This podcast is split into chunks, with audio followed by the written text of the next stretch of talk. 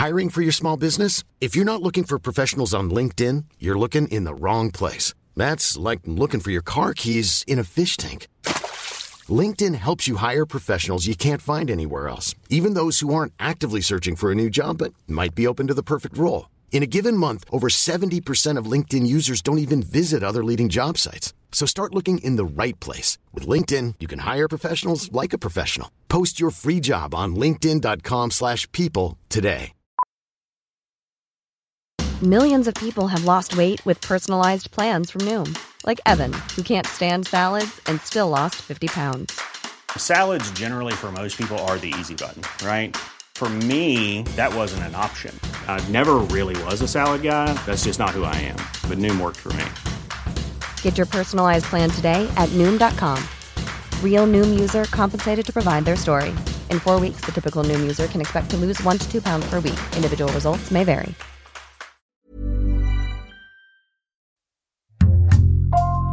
Bonjour, c'est Thibault Lambert et vous écoutez Code Source, le podcast d'actualité du Parisien.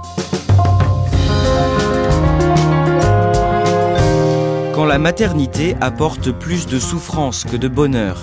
Ce sujet tabou fait l'objet d'un livre sorti en octobre. Dix femmes y racontent à la journaliste Stéphanie Thomas que si c'était à refaire, elles auraient préféré ne jamais avoir d'enfants. Elles aiment leur fils ou leur fille, ce n'est pas la question, mais elles n'ont éprouvé aucun plaisir à s'occuper d'eux et à les voir grandir.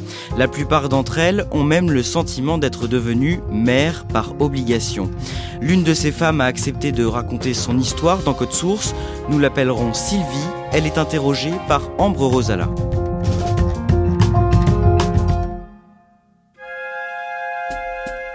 Sylvie a 50 ans et est enseignante en région parisienne où elle habite avec ses deux fils adolescents. Elle est brune, avec les cheveux bouclés, et elle m'accueille chaleureusement. Nous nous installons dans la salle à manger et elle commence à me raconter son enfance. Sylvie a grandi dans une villa du sud de la France avec ses parents qui tiennent un commerce et son petit frère. Elle me raconte qu'enfant, elle adore son cadre de vie avec le soleil et la mer, mais qu'elle ne reçoit pas beaucoup d'amour de ses parents et que sa mère est très dure avec elle et son petit frère. Elle se noyait dans l'alcool, dans le tabac aussi, parce qu'elle fumait énormément. Euh, Elle pouvait avoir des temps de colère, mais pour un rien, parce qu'on avait mis la main sur le frigo et qu'il y avait des traces. euh, et d'un coup, elle, elle, elle partait. C'était une explosion de cris. Donc, j'ai caché depuis toute petite euh, tout sentiment, tout, toute émotion. C'était une protection en fait. Je me disais, mais mince, euh, si je fais ça, qu'est-ce qui va se passer Euh, Voilà, est-ce qu'on va se prendre des coups? Il n'y a pas eu de complicité, aucunement, aucunement. Elle aurait aimé, mais elle euh, visait plutôt une relation de copine. Et moi, j'attendais pas ça. Sylvie n'a pas non plus vraiment de relation avec son père, qui est souvent absent et qui ne lui prête pas beaucoup d'attention. Et quand elle a 15 ans, son père quitte sa mère pour une autre femme. Ça l'a complètement minée. Elle est partie euh, en dépression euh, bien plus profonde. Euh, à un moment, je sais qu'elle prenait des, des cachets. Elle a essayé de retrouver du travail. euh, C'était compliqué. Et puis, il y a eu des crises euh, devant nous, devant des copains, nous, euh, de se mettre par terre à taper du poing en disant qu'elle voulait pas aller dans son lit, des choses comme ça. La dépression de la mère de Sylvie s'aggrave, puis elle est hospitalisée à cause d'une méningite, et c'est à Sylvie de s'occuper du foyer.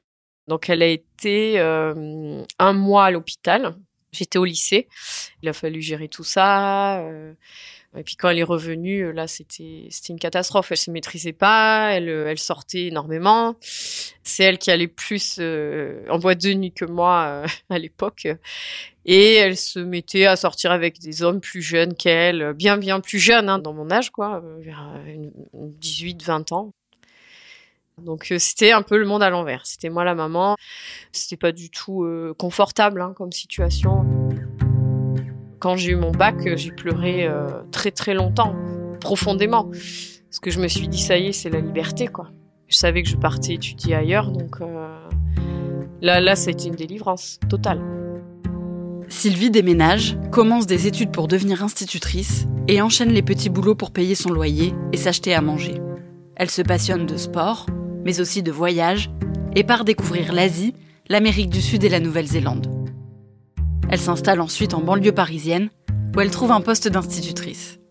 Sylvie rencontre plusieurs hommes, mais après l'enfance qu'elle a eue, elle n'a pas vraiment envie de fonder une famille. Puis, quand elle a 34 ans, elle rencontre un homme au travail dont elle tombe très vite amoureuse. Il était plutôt euh, drôle, euh, sportif. On a commencé à se fréquenter et, je suis tombée enceinte euh, au bout de quatre mois. Je me suis dit bon bah écoute c'est trop tôt, voilà on se connaît pas assez et me dit ah mais moi j'aimerais bien un enfant avec toi, j'aimerais bien que tu sois la maman de, de mon enfant. Donc là, j'ai commencé à réfléchir. Je me suis dit, euh, oh, il venait de se séparer. Euh, je dit, bon là, peut-être qu'il est en train de de s'imaginer des choses. Euh, si, si, si, je suis bien avec toi. Euh, bon, donc en fait, c'est ça qui a fait complètement pencher la balance pour que je le garde, quoi. Malgré ses doutes, Sylvie est heureuse de fonder une famille avec cet homme qu'elle aime. Elle mange sainement, continue le sport aussi longtemps que possible, et la grossesse se passe très bien mais l'accouchement est compliqué. Sylvie fait une crise de prééclampsie, une sévère augmentation de sa pression artérielle, qui met sa vie et celle de son bébé en danger. Et après 29 heures de travail, le fils de Sylvie naît par césarienne.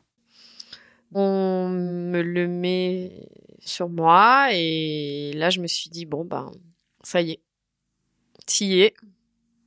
Comment tu vas faire? Comme j'avais peu dormi, elles me l'ont enlevé une nuit ou deux. Et là, c'est un soulagement. C'était comme un alien, hein. ce que je dis toujours, c'est en moi, hein, je le dis en moi parce que je peux pas trop le dire autour de moi. C'était voilà, euh, mince, euh, on y est quoi.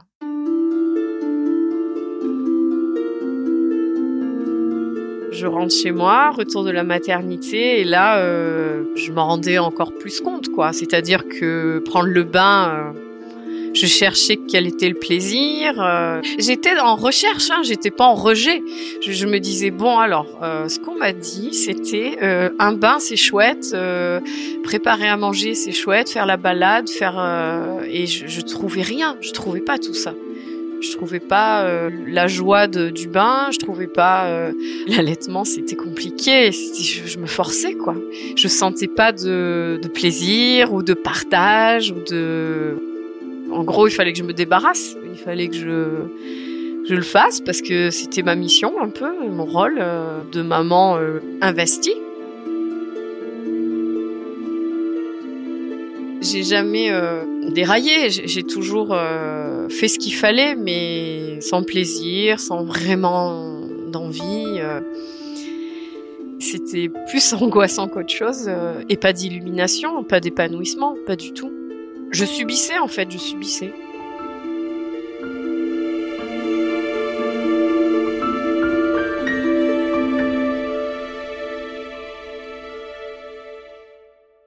Sylvie souffre beaucoup de cette maternité qui lui rappelle tout ce qu'elle a vécu enfant. Mais elle se dit que ça va passer et qu'elle va finir par réussir à créer du lien avec son fils. Quelques années plus tard, son compagnon lui parle de faire un deuxième enfant.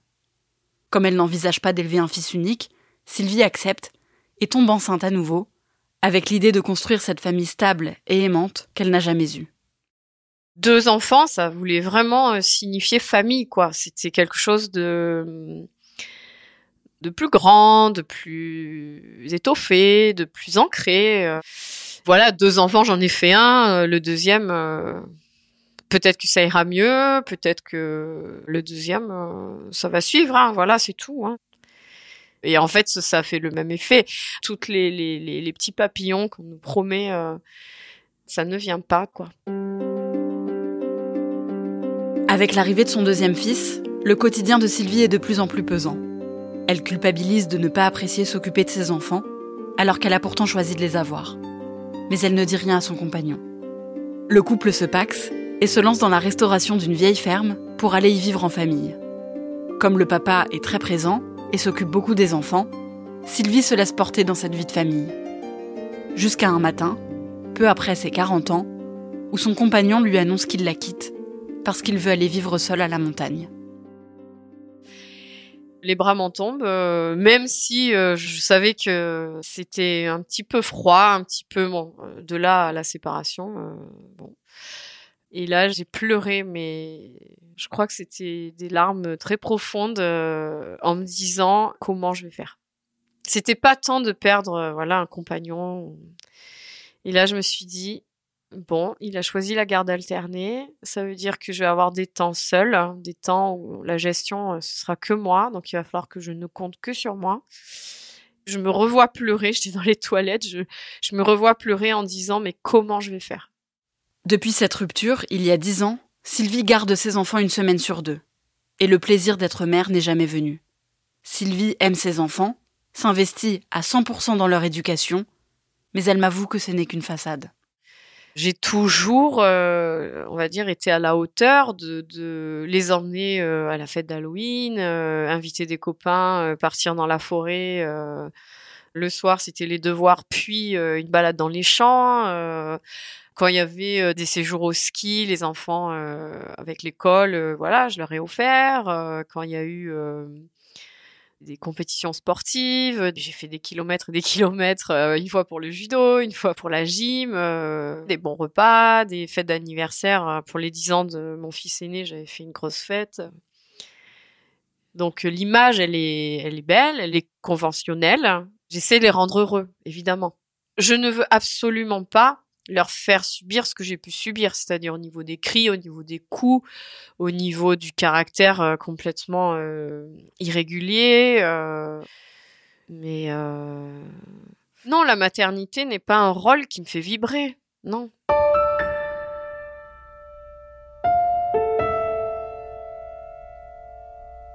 J'ai eu des moments de détresse, vraiment, de me dire, mais mince, comment je fais quoi? Comment je fais? C'est insupportable de tricher. C'est pas vrai que je suis contente de les retrouver euh, le lundi. Quand j'entends ah super, il y a les vacances, qu'est-ce que tu vas faire avec tes enfants? Et je me dis mais mince, mais non, mais les gens ils ont pas compris que c'est l'inverse quoi. Je me sens mieux quand ils sont partis. Et bon bah ça c'est c'est pas on peut pas l'entendre quoi. Je n'ai jamais avoué euh, les difficultés euh, de, de la maternité, jamais. Tout le monde pense que c'est épanouissant, tout le monde pense que je vais bien. Et en fait, euh, au fond de moi, c'est c'est, euh, le désespoir, quoi. Est-ce que vous regrettez d'avoir fait des enfants?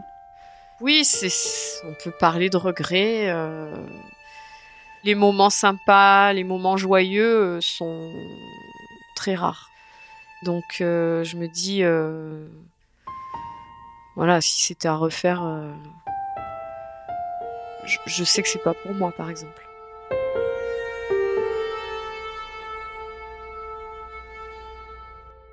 Pendant le confinement, Sylvie tombe sur un appel à témoins sur Internet.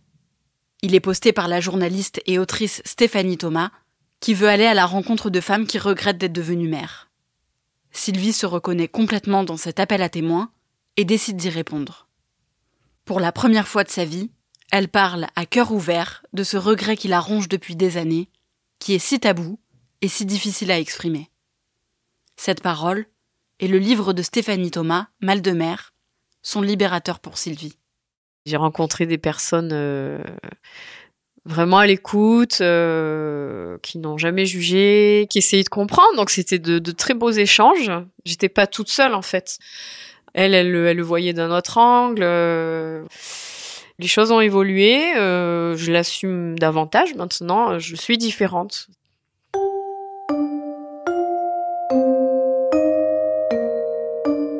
Je pense que la représentation de la maternité est beaucoup trop réjouissante. C'est comme si c'était une évidence, c'est-à-dire que tu es enceinte, tu as l'enfant qui naît et tout va bien se passer et tu vas euh, t'épanouir. Voilà. Donc euh, je suis la preuve vivante que c'est pas forcément le cas. Je pense que ça, ça fait partie du sujet de la maternité, complètement. Alors on parle de l'allaitement, on va parler de, du baby blues. Par contre là, euh, le regret, euh, la déception, le fait de comprendre que c'est une erreur, eh bien on n'y est pas. Ça c'est sûr qu'on n'y est pas encore.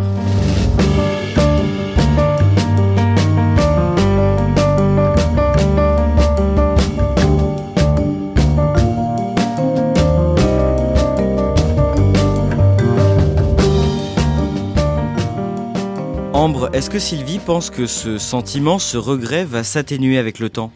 Alors ce qui est sûr, c'est qu'elle se dira toujours que le rôle de mère euh, n'est pas fait pour elle.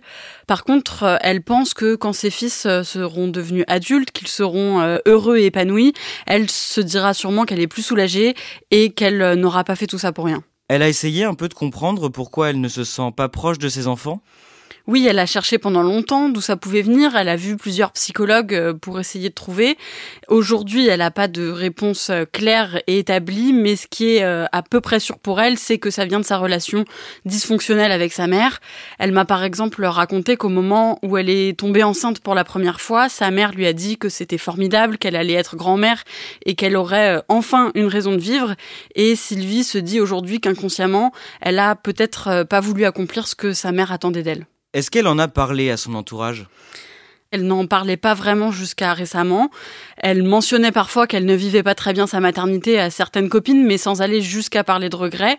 Et euh, quand je l'ai rencontrée, Sylvie m'a raconté que récemment, une amie lui avait parlé du livre de Stéphanie Thomas en lui disant euh, Tu as vu, il y a d'autres mères qui le vivent mal, il y en a même certaines qui vont jusqu'à regretter. Et Sylvie m'a dit qu'elle avait fini par lui dire euh, que c'était son cas et qu'elle avait témoigné dans le livre. Dans cet épisode, on s'est surtout attaché au vécu de Sylvie, mais le regret maternel peut avoir différentes formes. J'imagine qu'il est difficile de savoir combien de femmes en souffrent aujourd'hui. Oui, c'est difficile à quantifier parce que ça reste euh, aujourd'hui un sujet très tabou, donc euh, il y a très peu de femmes qui en parlent. Mais ce qui est sûr, c'est que Sylvie est loin d'être la seule. Dans son livre euh, Mal de mère, Stéphanie Thomas compile dix témoignages de femmes qui regrettent d'être devenues mères, dont celui de Sylvie. Et Stéphanie Thomas raconte dans son livre que c'est des témoignages qu'elle a sélectionnés, puisque quand elle a passé son appel à témoins sur Internet, elle a rapidement reçu une trentaine de témoignages. Merci Ambre Rosala et merci à Bérangère Le Petit pour son aide. Je rappelle que vous pouvez retrouver le témoignage de Sylvie dans le livre de la journaliste Stéphanie Thomas, Mal de mer, paru en octobre aux éditions JC Lattès. Code Source est le podcast d'actualité du Parisien. Il est disponible sur toutes les plateformes audio. Production Clara Garnier Amourou et Raphaël Pueyo. Réalisation Julien Moncouquiole. Si vous aimez Code Source, n'oubliez pas de vous abonner, de nous laisser des petites étoiles ou un commentaire sur votre application préférée. Vous pouvez aussi nous écrire code source at leparisien.fr. you ready for truly hydrated skin? Meet Hyaluronic Body Serum, a breakthrough in body care from Osea. It's clinically proven to instantly increase hydration by 161%. Their lightweight, fast absorbing serum delivers 24 hours of nonstop hydration for silky smooth skin without the sticky afterfeel. Osea's latest innovation combines the magic of their best-selling hyaluronic sea serum with a new formula that's good for the whole body and five types of hyaluronic acid to target every layer of the skin. Osea is a women-founded, women-led brand that's been crafting seaweed-powered products for nearly 30 years. The best part? Everything Osea makes is clean, vegan, cruelty-free, and climate-neutral certified, so you never have to choose between your values and your best skin. Treat your skin to clean vegan skincare from Osea. Get 10% off your first order site-wide with code SUMMER at OseaMalibu.com. That's O-S-E-A Malibu.com code SUMMER.